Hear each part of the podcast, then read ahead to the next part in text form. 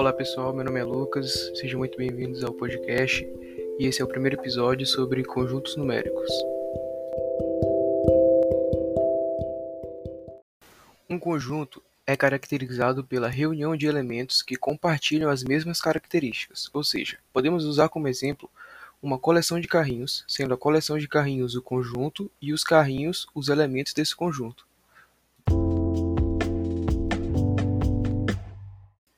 Um conjunto pode ser representado de duas formas. A primeira é a forma tabular, onde o conjunto ele é representado por letra maiúscula e os elementos ficam entre chaves e separados por vírgula, podendo ser escritos em números ou letras minúsculas. E eles são únicos, ou seja, eles não se repetem. A outra forma de representação é o diagrama de Venn, onde os elementos são pontos e ficam no interior de uma região plana limitada por uma linha fechada simples.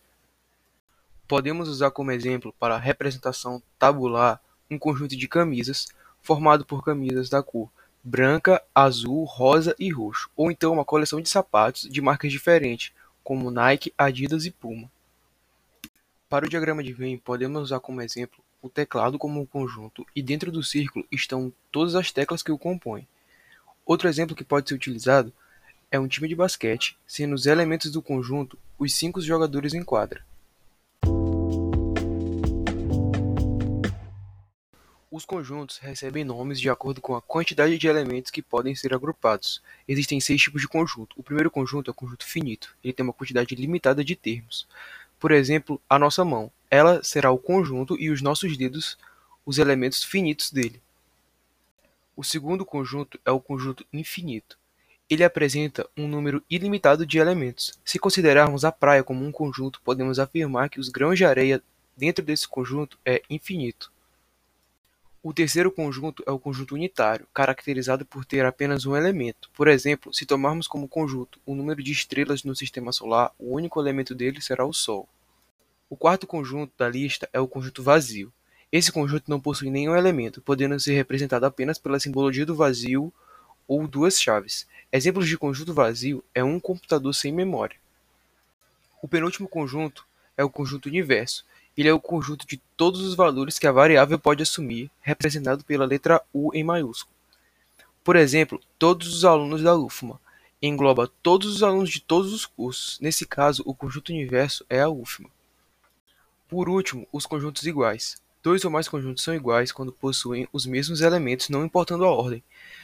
Se tivermos duas coleções de carrinho e uma for enumerada de 1 a 5 de forma crescente e a outra for enumerada de 1 a 5 de forma decrescente, esses conjuntos são iguais.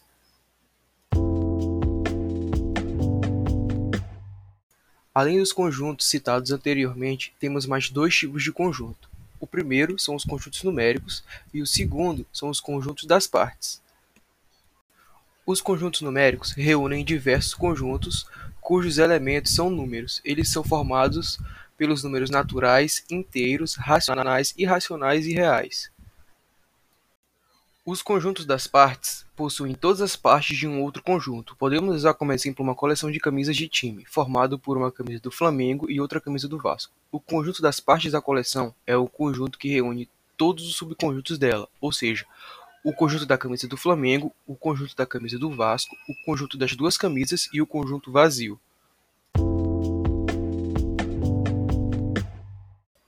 Outro assunto dentro de conjuntos são os subconjuntos. Eles são partes de um outro conjunto, ou seja, podemos criar um conjunto A, que é um zoológico, e ele é formado por leões e girafas.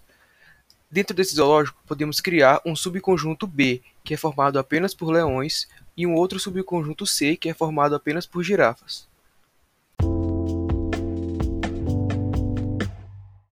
E para encerrar esse episódio, vamos falar sobre as relações de pertinência e inclusão.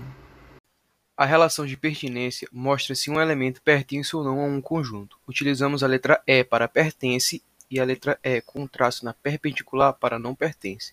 Se considerarmos uma coleção de chinelos no qual ela é formada por chinelos da cor azul, verde e roxo, podemos dizer que o chinelo azul pertence a essa coleção. Porém, o chinelo rosa não pertence a essa coleção. A relação de inclusão mostra se um conjunto está contido ou não dentro de outro. Se considerarmos uma coleção de shorts A formada por shorts da cor cinza, preto e azul, e uma outra coleção B formada por shorts preto e azul e outra coleção C formada por shorts brancos, podemos observar que a coleção B está na coleção A, portanto, o conjunto B está contido no conjunto A. Por outro lado, a coleção C não está na coleção A, portanto, o conjunto C não está contido em A.